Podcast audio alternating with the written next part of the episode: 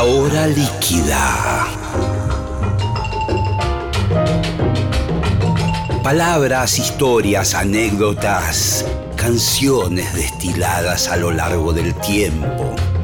Un cóctel que se evapora, una hora que se escurre entre las manos. Mi nombre es Gillespie y les doy la bienvenida a La hora líquida.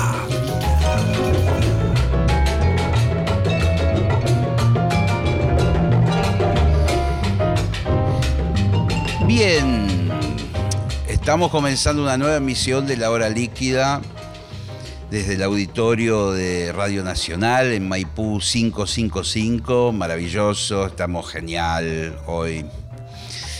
Antes de presentar al invitado, como corresponde, voy a hacer un agradecimiento y es menester que sea rock y es menester agradecer a Vitico, a Víctor Besiartúa. El gran Vitico me envió su libro de memorias mm, recién. Lo editó Editorial Planeta. Por supuesto vamos a leerlo como corresponde. Acá debe haber una cantidad de anécdotas muy interesantes. Seguramente lo vamos a invitar al programa. Ya anduvo por aquí alguna vez, pero volverá. Vitico. Eh, muchas gracias. Eh, y ya me, concentro en el invitado de hoy. Variopinto, talentoso, hipersensible, por momentos malo. Maligno, por momentos muy bueno. Es como todo el, ser humano, es así complejo. Es Lucio Mantel, bienvenido, ¿cómo te va? Muchas gracias. Eh, muy bien, bien, contento de estar en este auditorio espectacular. Sí. Muy hermoso. Hacía mucho Muy hermoso, eh, que le tratamos de dar una calidez eh, desde la puesta en escena que debo decir en esta cuarta temporada que es espectacular. La verdad, la puesta en escena, por momentos, algunos dirán, es lo mismo que el año pasado. Yo creo que se, se equivocan. Hay detalles. ¿La alfombra es la misma? La alfombra es la misma, sí. Bueno. en ese caso sí es lo mismo, pero los sillones son los mismos también. pero, pero el conductor cambió. Soy el mismo, es todo Esencialmente no, pero lo que hemos las células se reprodujeron en otra, dirección. El ser humano se va renovando de alguna manera y lo que hemos, por ejemplo, es comprimir el espacio. Fue más cerca, estamos más cerca para la conversación. Hay detalles que son muy mínimos, pero los muy fanáticos se van dando cuenta de la renovación. Digo esto en un tono un poco a veces de sorna, porque ¿qué pasa? Nosotros hablamos con la producción y hablamos con los realizadores y a veces tenemos intercambios muy interesantes. Este año tenemos que hacer tal cosa, lo hicimos el verano pim, pum, ideas de repente, y a veces nos vamos un poco al carajo, yo digo, un piano, el piano tiene que bajar del techo, un plato volador. Eh. Alguien con cables, ¿no? Que... Y después eh, llega el momento de la realización y todo eso, y la verdad que el programa está saliendo muy bien. No sé si lo viste alguna vez. Vi, sí, sí, sí, varios. ¿Cuáles? ¿Qué capítulos? Vi, por ejemplo, el, de, el del Mono Fontana. Cuidado. Cuidado con el mono. Siempre. Arrancaste por un, por un, por una calle. Soy, muy fan del mono. Bueno, yo también. Y bueno, hemos grabado cosas, grabaciones que, no están en, las plataformas hace muchos años. ¿En serio? Sí, y tenía ganas de grabar ahora una canción que, que bueno, de hecho lo contacté, pero después sentí que la canción todavía no estaba. Tengo que, tengo que seguir trabajando en ella para, para que esté. ¿no? Contame eso. A ver, ah, eh, profundicemos en eso. Vos de repente tenés una canción, la empezás a componer, decís, esta canción es ideal para el Mono Fontana. Sí. En un arrebato de valentía, no sé qué, lo llamás. Sí. Tengo una canción para que toquemos juntos. De repente quizás el Mono Fontana te puede decir, bueno, dale. Sí. Ahí te das cuenta que la canción no está, que la canción no es. Sí. También yo estaba... Hay un nuevo llamado al Mono Fontana diciendo que fue todo para atrás. Bueno, sí, sí, sí, hubo, hubo. hubo. En este caso hubo, ¿cómo se dice? Eh, también yo pas- pasé por unos líos, fue en medio de... Sí. El año pasado, bueno, mi viejo se enfermó, falleció y fue en medio de todo eso. Ah, bueno. Y Nada más ni nada menos. Nada más ni nada menos. Pero. Y también yo sentí que como cuando. cuando se, se me movió tanto el piso que, que se me movieron también. Es como yo me moví mucho y todo, to- todas las canciones que iban orbitando ahí. Mm. eh, la perspectiva ¿Cambió? cambió muchísimo. ¿Y llamaste al mono para decirle que Le por dije ahora- que, que- que aguantemos un poco, que yo aparte quiero, quiero mm, trabajar más sobre, sobre la composición, digamos. Claro, ¿no? claro. Yo Le- también le soy... Le dijiste que la grabaste con Alejandro Lerner. Sí, sí, claro. ¿Te imaginas reemplazar a uno por el otro? Alta, trans- Tenés tra- que- alta traición. De- no, la canción todavía no está, qué sé yo, y la canción sale en Spotify con otro. Claro, con una armonía nada que ver.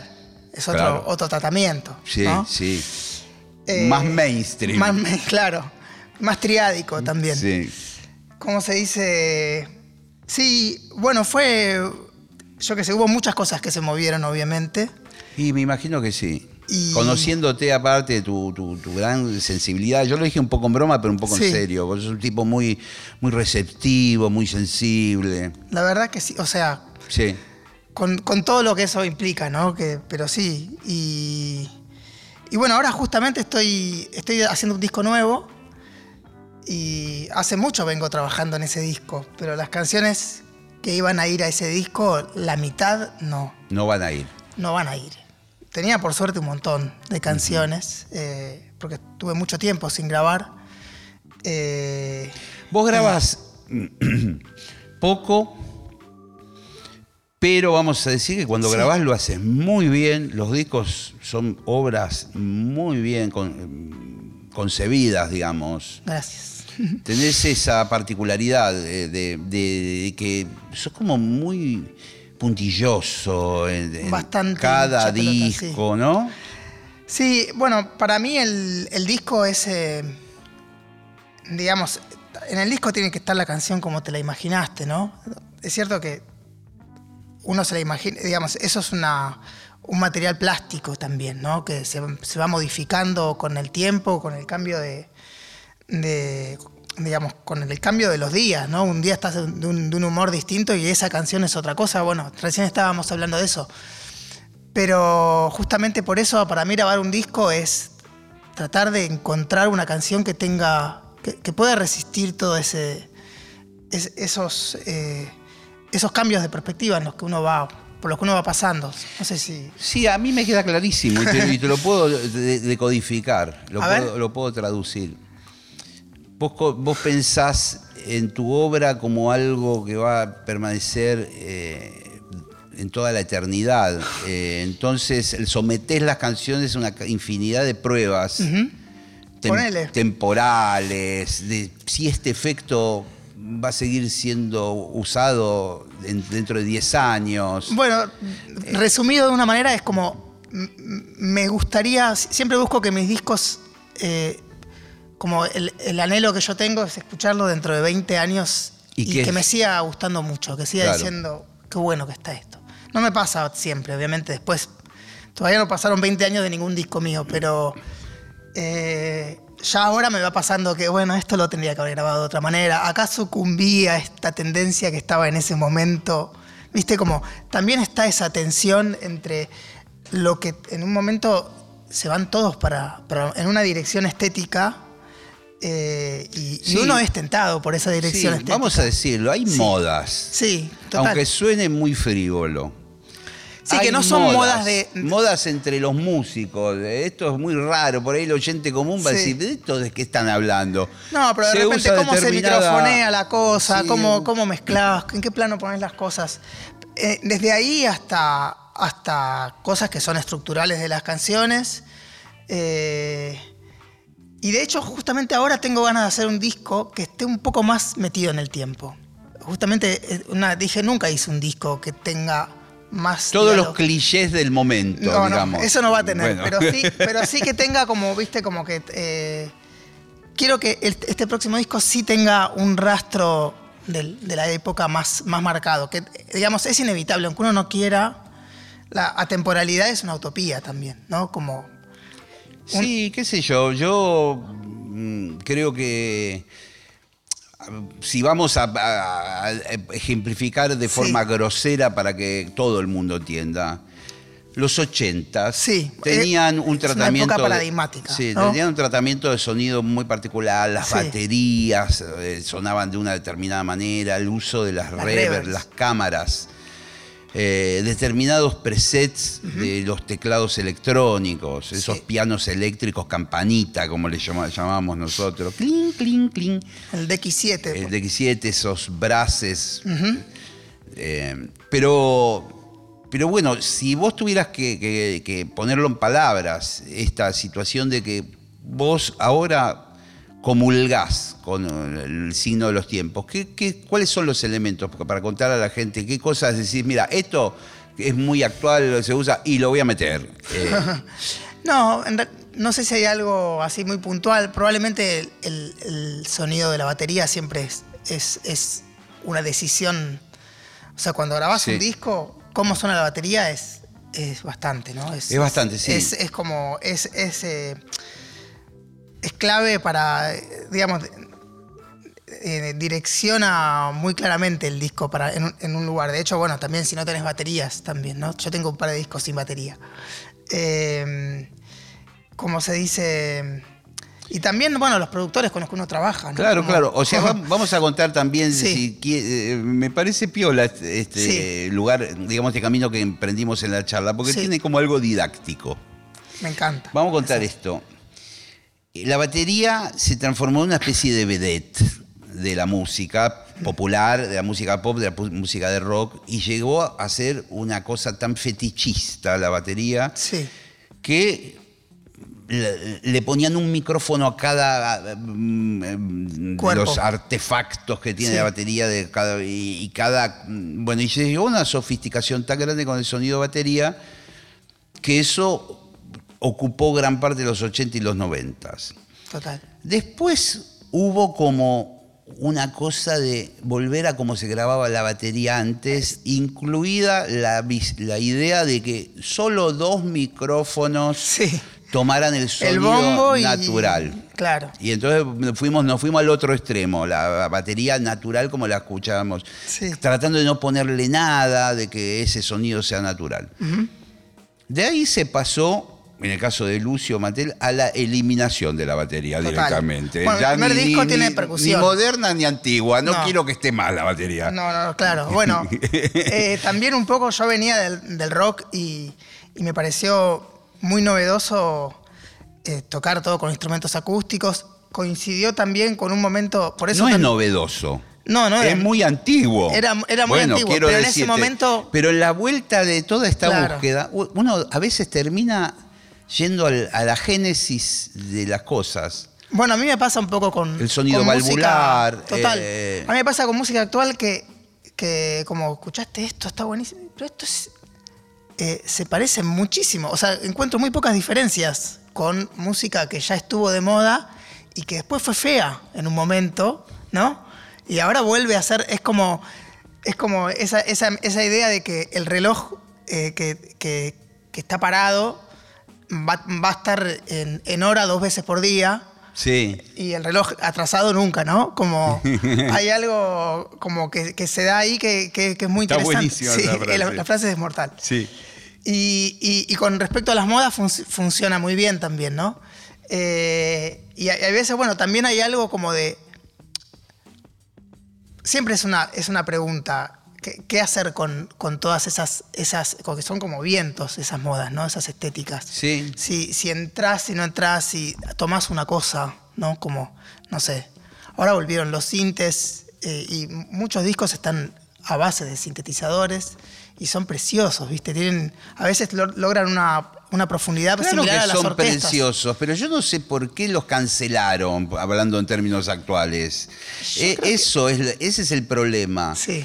A mí me, me pasa algo Yo creo que en que un a momento veces nos es un poco ridículo. Me- ¿Qué te pasa? Me pasa algo que a veces es un poco ridículo. Poner, encontrarme con una persona que me dice, yo este disco lo grabé con una guitarra acústica, Cuando tuve que usar una guitarra eléctrica, usé una guitarra del año 60 con un equipo valvular, todo hecho mierda, Fender, y lo grabé sin ningún tipo de plugins y lo grabé en cinta. Y lo grabé en cinta y ¿sabes qué? Lo hice en vinilo. Acá tenés el Y vinilo. lo grabé en vivo. Y yo le digo, bienvenido a los años 50. Claro.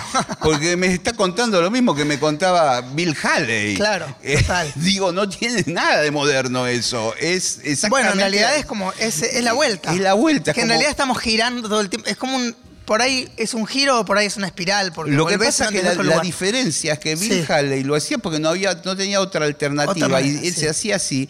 Y el que me lo hizo ahora me, me cuenta un libro de 400 páginas por los cuales llegó a hacer lo mismo que antes se hacía sencillamente así. Claro. No quise Y- usar el Pro Tools y no No quise quise- usar esto y no quise usar el otro, todo un libro. Y no quise, y por mis principios y no sé qué, no sé cuánto. Y finalmente es como se hacía antes, digamos. Y llegaste a un lugar donde, donde las cosas se hacían así por, por una limitación. Por una Claro, limitación porque técnica. también se hacían sencillamente Bueno, pero es que para mí eso ahora tiene un. Un ¿Cómo se dice? Una toma de posición. Sí, o, un- o una. O un, un significado estético. O sea, ahora ya no, ya no es, es- O sea, es una reminiscencia estética, no es. Es una decisión. claro. Lo mismo que cuando dicen, ¿y, y sabes qué? Nos metimos en el estudio y grabamos todos tocando juntos. ¡Wow! Digo yo. Ustedes están locos. Se volvieron locos como grabando juntos. Pero sí, era todo lo que se hacía durante toda la vida. Claro. Se grabó juntos. Bueno, pero y aparte los que lo, los que lo hacían porque Claro. no lo podían hacer de otra manera, tocaban de una manera que nosotros, yo por Claro, lo menos, claro. y, y- y mis compañeros que tocan Claro, contra porque- bien, no llegan, no, no llegamos ni a los talones. Porque había que escucharse. porque no había otra que tocar muy bien. si había un solo Sí. de alguien, había que modular los volúmenes naturalmente para que sobresalga ese instrumento. Eh, Bueno, si te vas, no, ¿No? sé, te la época de Gardel, las guitarras, un micrófono, él adelante, que era la manera de mezclar, ¿no? Claro. Uno más cerca del micrófono y otro más lejos. la manera de mezclar es mortal, no había no mezcla. había otra mezcla. Claro. No, olvídate de ecualizar, ¿no? Es genial. Hermoso. Igual de, de todas maneras, es verdad lo que vos decís, porque la tecnología avanzó tanto, autotune de por Sí. medio, los medios digitales que, que te permiten hacer cualquier cosa, hoy en una notebook, eh, una laptop, grabás todo un disco, Sí. todo eso avanzó de tal manera que es como que muchos empezamos a decir, pará, pará, pará, diría Fantino. Sí. Pará, pará, pará, pará.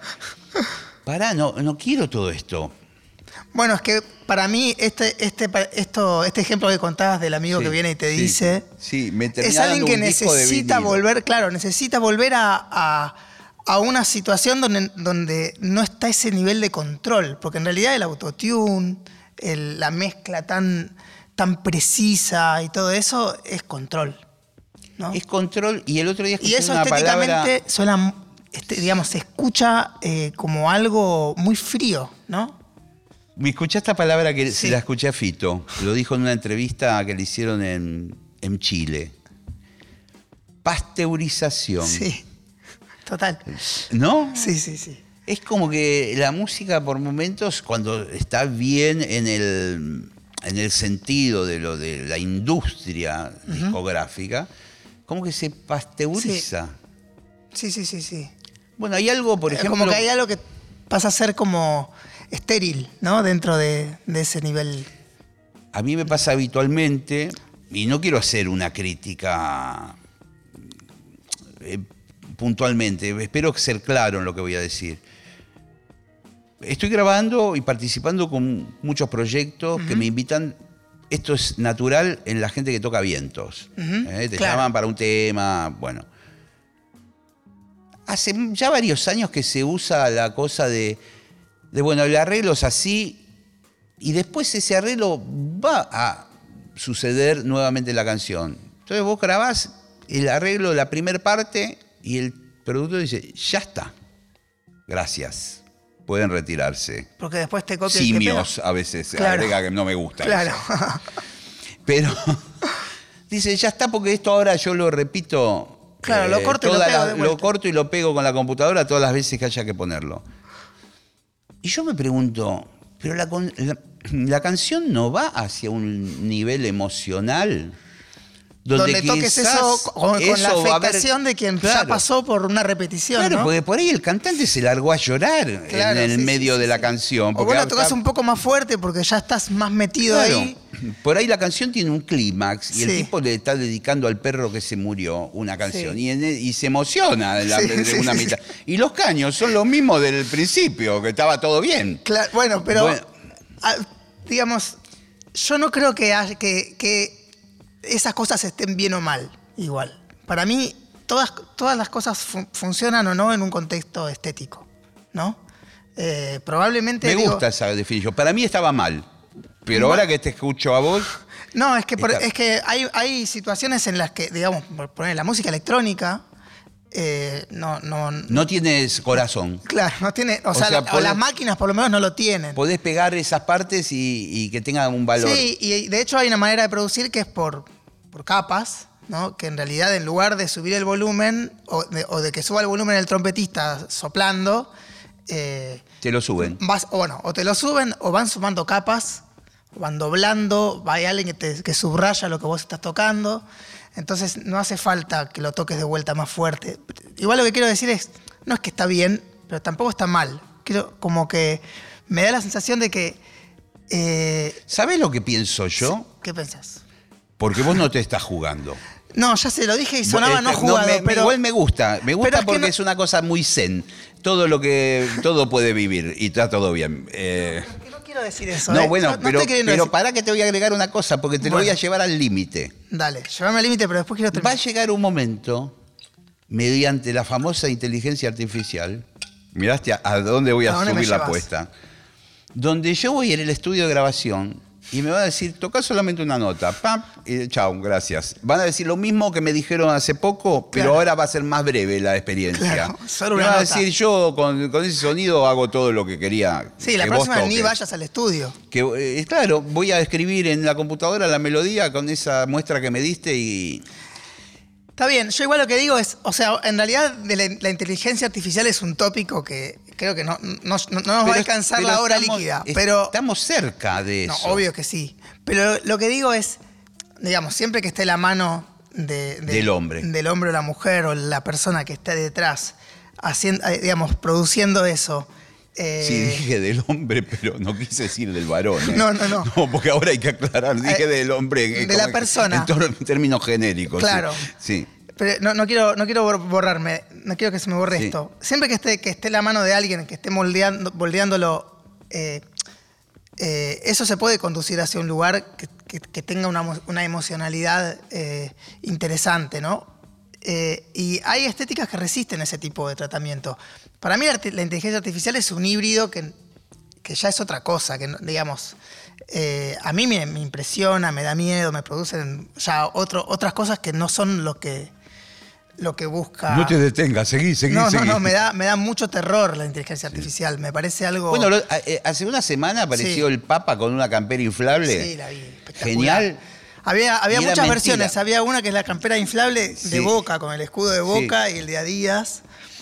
Eh, O sea, me cagué de la risa, pero, pero ya directamente no te das cuenta la- del truco. no, en cualquier momento te encuentran. Como así también hay un sitio donde está la voz de Messi Sí. y vos le pones el texto que vos quieras y es para enviar por WhatsApp, tipo como por ejemplo Daniela Rodríguez, la productora Sí, del feliz programa. cumpleaños. Feliz cumpleaños, Daniela. Soy Lío, Lío Messi. Y te y es Te dedico este igual. gol.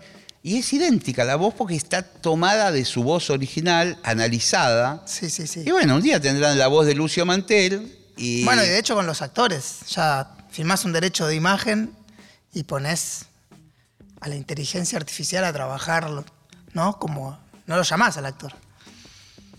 A mí me da un terror que no, no- no te cuento. Ya en un momento. Sí, sí, a mí, a mí ¿sabes lo que me da ter- me- no me da terror en la parte del arte? La Sí. música pues, siempre va a haber un artista descomunal humano Sí.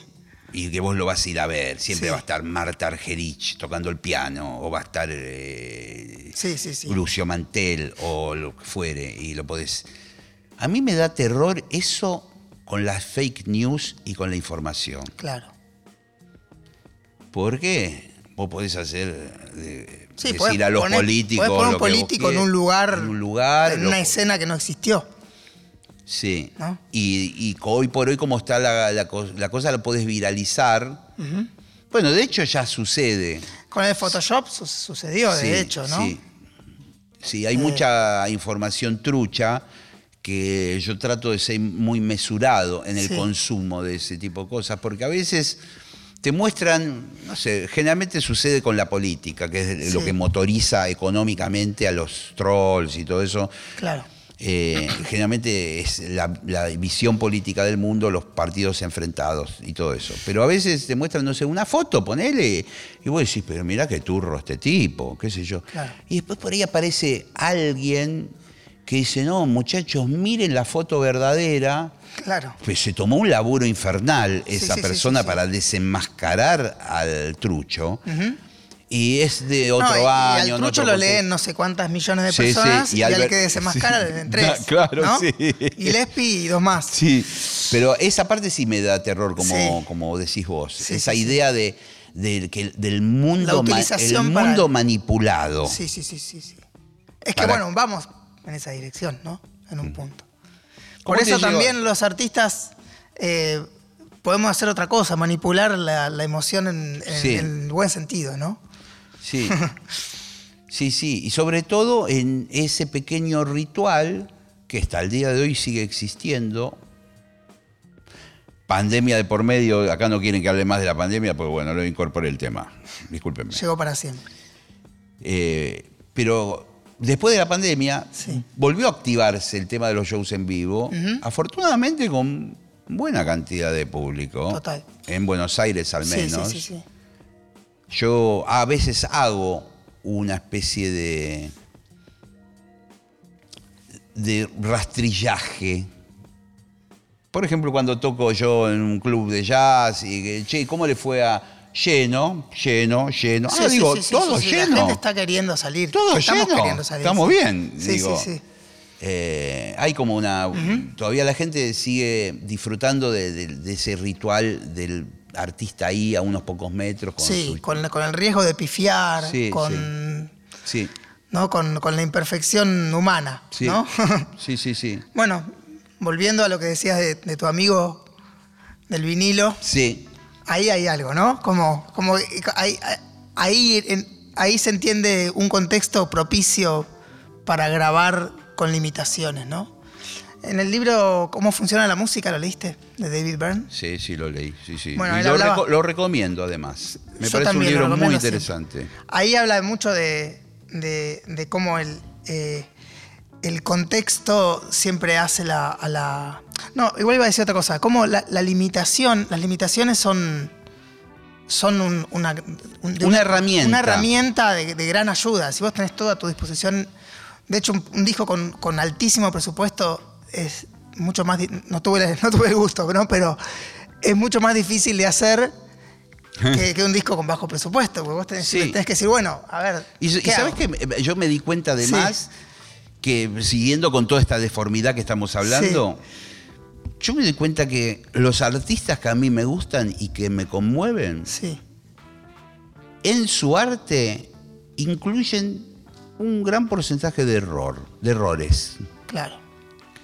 Digo, Lo- los incorporan. Chet Baker, por ejemplo, Sí. como trompetista, si yo lo meto en la inteligencia artificial Sí. y lo hacen tocar todo bien, no sé si me gusta. Claro. Y no. Bueno. No, de ninguna manera. ¿Entendés? Es como que, sobre todo en el jazz, ¿no? Lo que hay tanto improvisado y que hay tanta posibilidad de pifiarla. Sí. Y de alguna manera eso se incorpora en, el. Es, viste, como una olla donde, bueno. Claro. se- Es parte. que es parte de, sí, sí, de- del asunto. Y sí. Eh, Hablemos, creo que es- hablemos de. No sé, si querés cerrarlo. no, no, no. Es interesante el punto que nos metimos, pero es como muy. Muy frondoso. Muy frondoso. Sí. Pero no terminamos más. es una discusión piola Sí. esa. La de. La de si maquillar tanto las cosas hasta que queden perfectas o y bueno, listo. Ese día estaba medio afónico. Claro, y, y quedó así. Bueno, de hecho yo tengo la voz que tengo y tengo que cantar con esta voz. Pero vos Me una- encantaría tener o sea, tener más resto vocal, por ejemplo. Pero vos Y- tenés, vos, esa es tu gran virtud. Y en un punto si tengo vos que tuvieras la voz de Plácido Domingo, Claro. Te imaginas. El gusto enorme de saludarte. pero vos, lo- pero tu gran... Es como vos con la voz de Víctor Hugo, ¿no? Pero escúchame, claro, es, eh, diría Spinetta, eh, haría este gesto. Garpa esa voz tuya. Claro. Garpa, porque es lo que te da. Bueno, tengo un registro muy pequeño, tengo que, que limitarme a componer en un, en un registro donde, eh, digamos, no, alcanz- no alcanzaría, no, no me podría extender, no me puedo extender todo lo que me gustaría, ¿no? Me gustaría que el, el registro es como el- la distancia entre la nota más grave y la más aguda a la que, a la que Sí, llegás. sí, sí. Digamos, lo tengo muy chico. y tengo que Pero esa trabajar es tu con gran eso, ¿no? Como- virtud. Ponele. Bueno, con el tiempo me, me recontra amigué con esa voz, pero hubo que trabajar para, ¿no? para incorporarla. muy único, Lucio. Gracias. Vos sos muy único. Gracias. Es, o sea, para mí eh, el trabajo es tratar de incorporar esas cosas, ¿no? Digamos, pa- para, para llegar a, a algo que tenga una impronta, ¿no? Y bueno, en un punto implica eh, amigarse con, con esas limitaciones. Está perfecto. No es fácil, pero ¿Sabes cuál es la forma que a mí se me ocurre? Que es tan difícil de, quiero aclarar, de implementar. No compararte claro. con otros. Por eso aclaré que es muy difícil. El, el humano. Pero vos dirás, tengo poco registro, claro, porque estás comparándote con otro tipo que tiene registro. Eh, y yo lo que te digo es no te compares. No, no, no. eh, Porque No, vos bueno, tenés esas es- cuerdas. no, claro. Vos tenés esas cuerdas vocales Sí. por algo, eh, Sí. por esa mezcla maravillosa de la divinidad, la naturaleza, lo que fuere, sos, sos quien sos. sí, sí, sí, bueno, no. Bueno. O sea, no, no reniego en absoluto, al contrario. eh, Lo, lo que, lo que sí digo es como, como que hubo, hubo que hacer un trabajo para incorporar eso, ¿no? Eh, como que al principio uno, uno lo, lo- lo ve como una limitación. Y un montón de cosas, ¿no? No sé. Que al Sí, y a veces te pasa que en el propio laburo que tenemos Sí. nosotros, el propio mm, oficio, te toca compartir con otro y viene uno que canta y vos decís, eh, wow, loco, este tipo. Y ahí. Bueno, sí, sí. pero- Si lo ves como un defecto, perdés. Perdés. Ese es el tema. Sí, sí, sí, sí. Yo no, no lo veo como un defecto, pero sí es una cosa que, que tuve que incorporar, digamos. Con la que, con, digamos.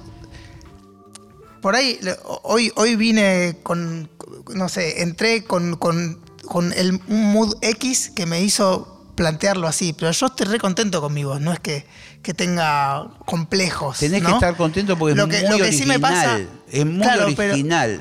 Sí, es lo mismo que venga, venga Bjork y me diga. Sí, yo ahora aprendí a estar contesta con mi voz, pero, pero enhorabuena, dirían. en Sí, España. sí, no, bueno. enhorabuena. No, más vale, yo creo que eh, no hubiera podido grabar nunca un disco ni subirme a un escenario si no hubiera eh, asimilado la, la voz que tengo, ¿no? Nunca, no hubiera podido. Eh, hubo un trabajo que hacer, un trabajo psicológico, espiritual, eh, no sé cómo, cómo llamarlo, pero de decir, bueno, ¿Alguna eh, vez con te- lo que te- tengo... te bulinearon por la voz? No, Sí, sí, sí. En la escuela. En la escuela, no, en la escuela de, en la escuela de música, el director de la escuela me decía, no, vos no podés cantar nada. Mira qué linda onda el profesor. Sí, no, vos no podés, llamen a un cantante. En mi banda de rock, llamen a un cantante porque, o sea, buen- la banda está voz. buenísima, la, me decía, tus canciones están buenísimas, pero por un cantante. Me decían, sí, sí, sí. No te puedo creer. Y- Sí, y- sí, sí. No te puedo creer y te puedo creer. Sí, Vamos, sí, sí, eh, sí, sí. Bueno, pero por eso digo, también el camino, por eso yo, yo lo planteé muy desde un lugar inicial. Hubo un camino que tuve que hacer para resistir esa, esa, esa voz. ¿no? Sobreponerte. Sobreponerse y también eso te hace un poco como. Te, te- genera anticuerpos a un montón de cosas, ¿no? Te hace la piel sí, gruesa. Es genial. Es genial que lo hayas podido superar. Sí, y no sí, y transformarte también. en el guitarrista mudo Claro. de una banda de rock o con un cantante. Con un cantante más hegemónico, Eh, digamos. exacto, claro. Sí, sí, sí.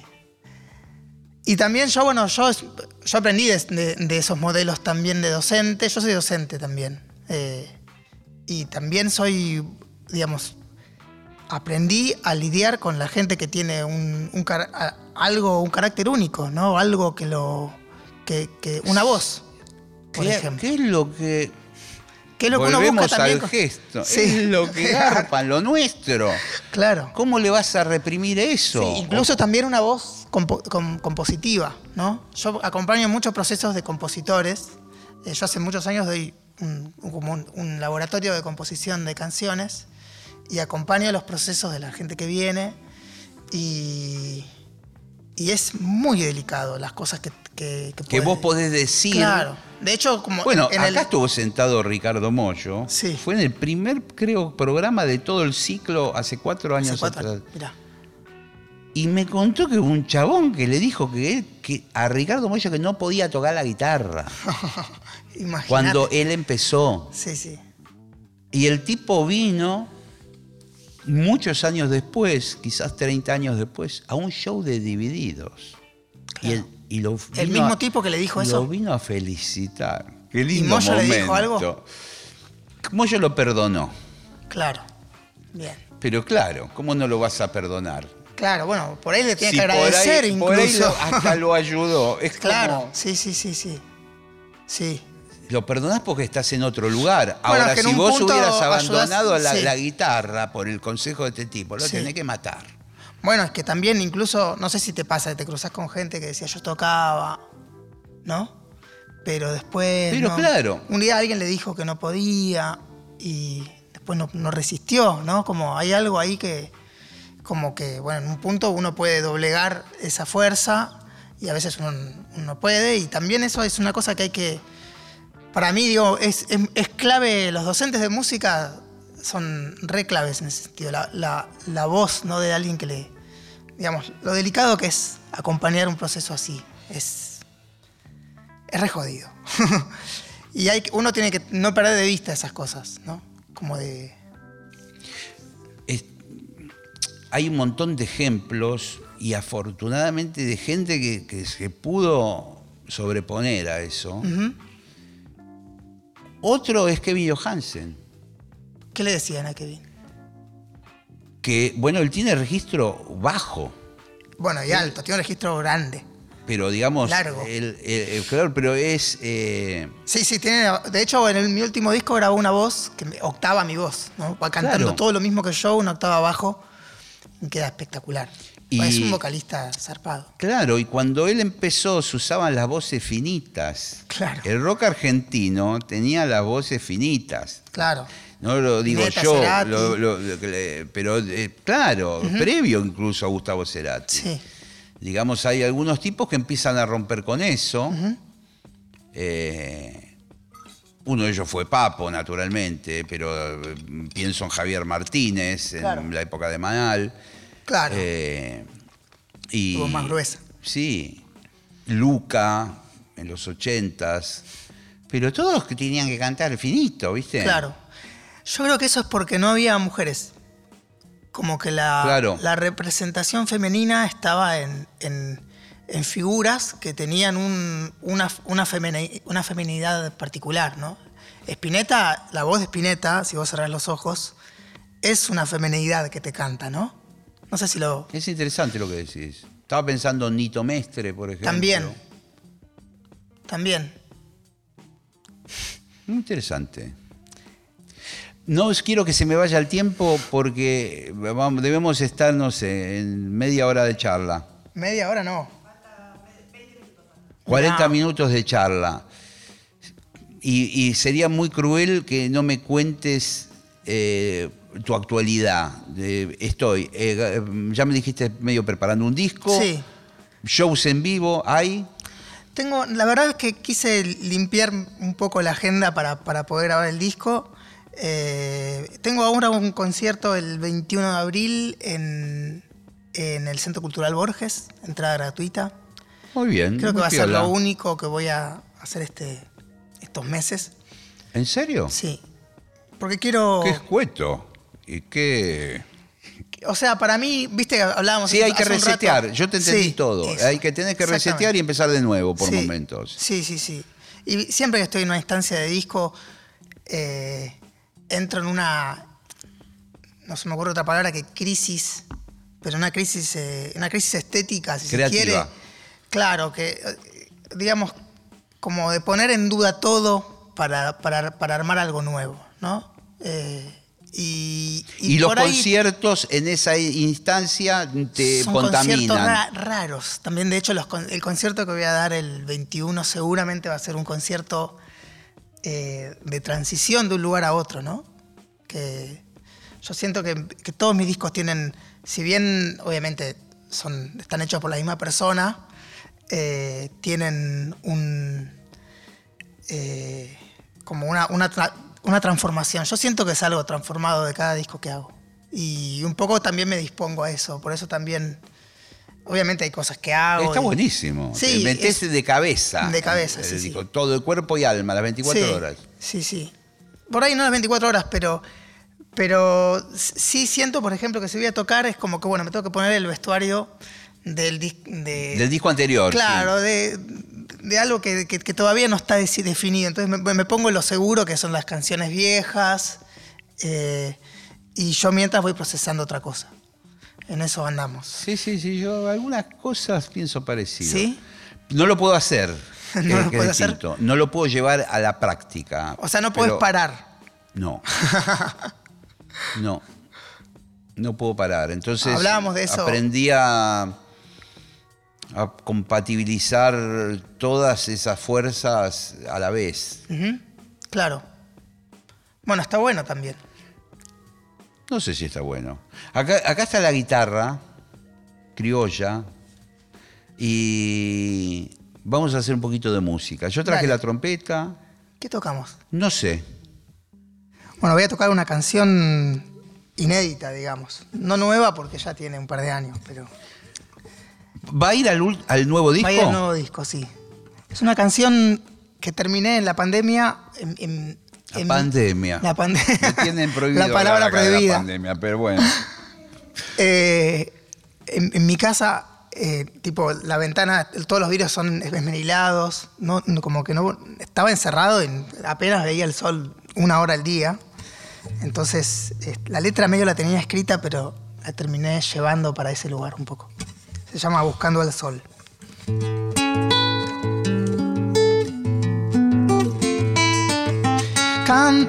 Buscando al sol en cada día nuevo, tan lejos para mí, encendido de fuego, sol que entra en la prisión y baña los esteros, tan extraño en la ciudad, el lado de tanto esperar. Siento salir al sol atrás del muro grueso. Habrá algo más allá, la otra mitad del beso fuera de la prisión. También estamos presos, sol que extraño sin parar, el lado de tanto esperar. brillante, caliente, misterio incandescente. La piel de los peces refleja tu luz en las vertientes. Por una ventana yo sueño la mañana. Todos los inviernos en mi habitación invocan tu canción.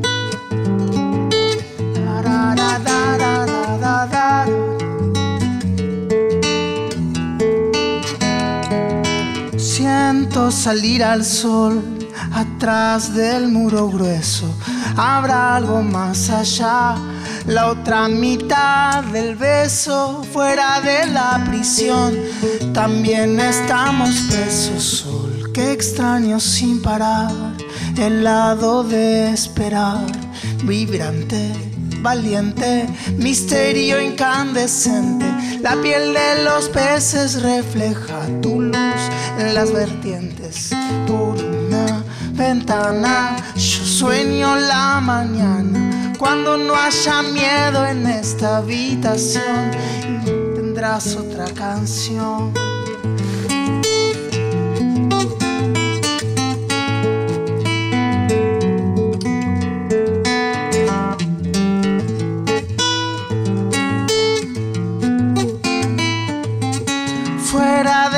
Pasión, también estamos presos, sol que extraño sin parar, el lado de tanto esperar.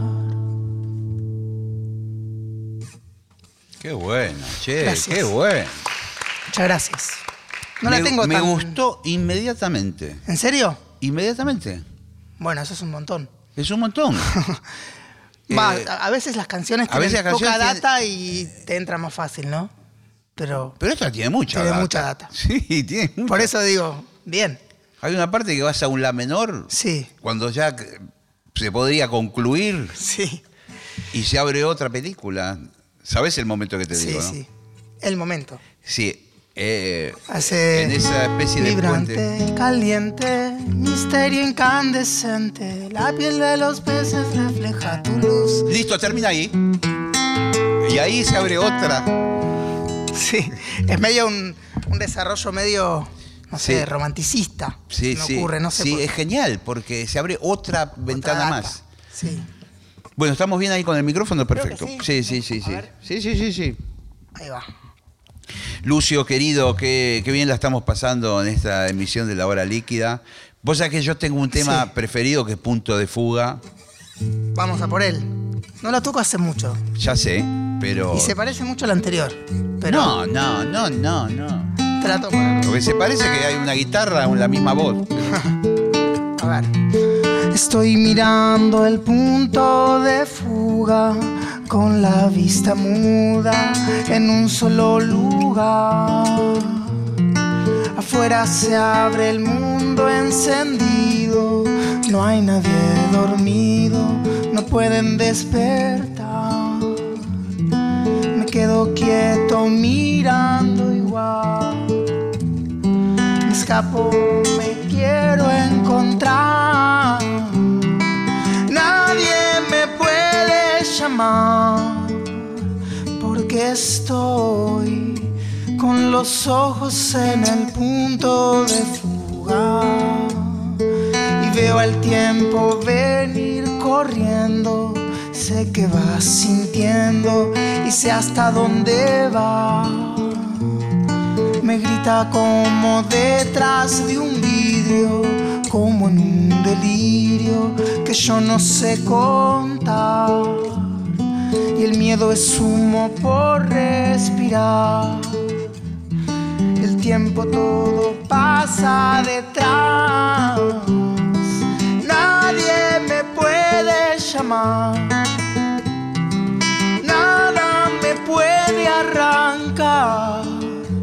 Porque estoy con los ojos en el punto de fuga, donde todo el paisaje se arruga.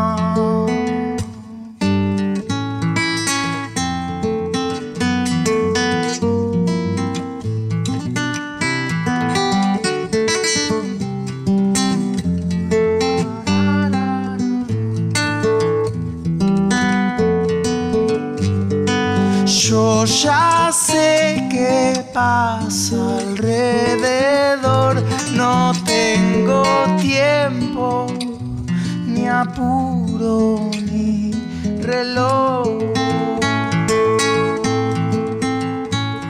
El sol clava su pala en la tierra, remueve las piedras, nos quiere levantar.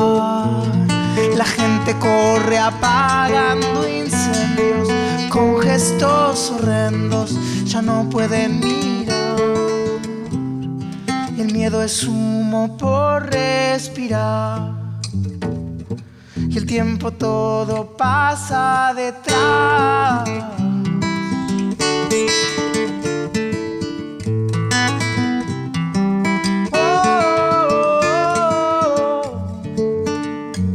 Pero yo estoy con los ojos en el punto de fuga. Gracias. Qué buena esta canción, me vuelve loco, qué genial. Muchas gracias. Creo que esa canción es como la primera de una serie Sí, de la cual esta que canté antes. sí. es Puede ser la última, el La último última. eslabón de esa. Hasta ahora, por lo menos. Sí, sí. Lo De, estaba pensando mientras tocaba. de todas maneras, son muy distintas. Son mí. distintas, sí.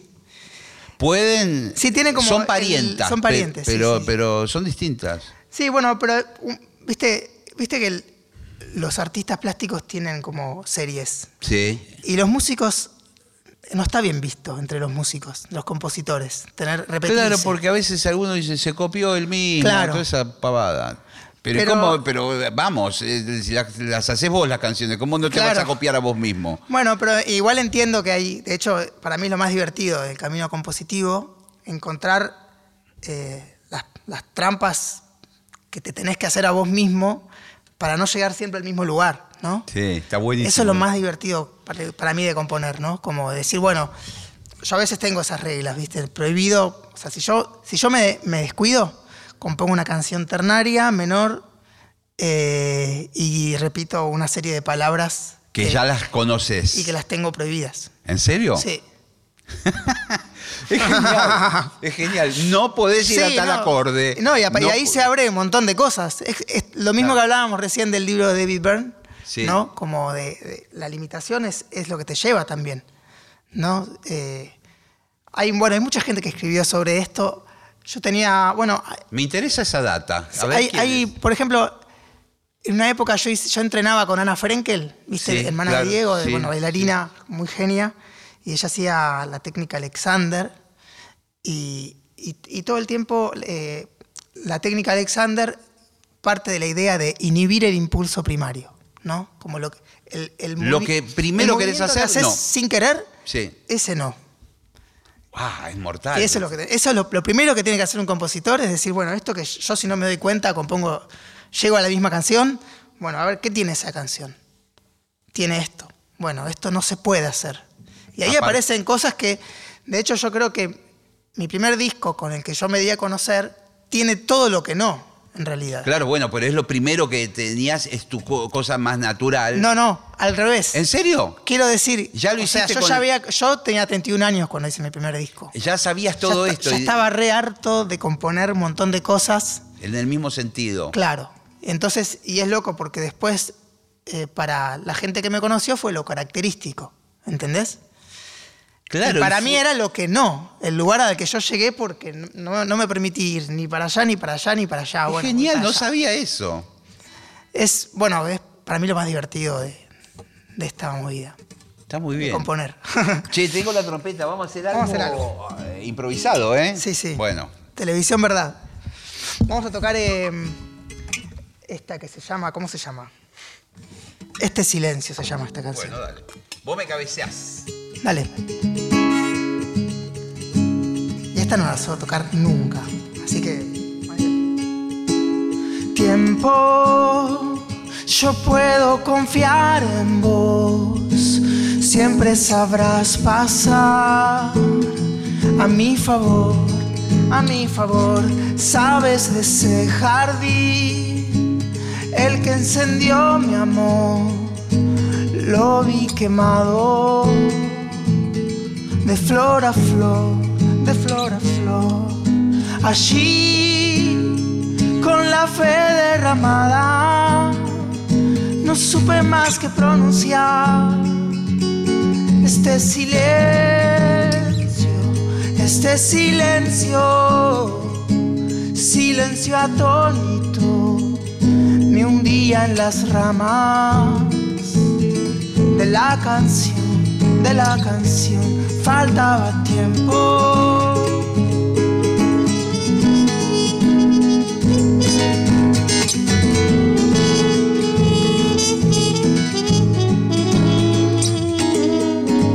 Tiempo, yo puedo confiar en vos, siempre sabrás pasar a mi favor, mi favor.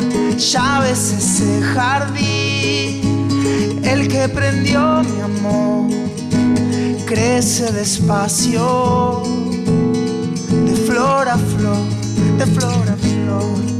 Y así, mientras crece la grama, no puedo más que pronunciar este silencio este silencio de la contemplación. Hundo en las ramas de la oración, de la oración, gracias al tiempo.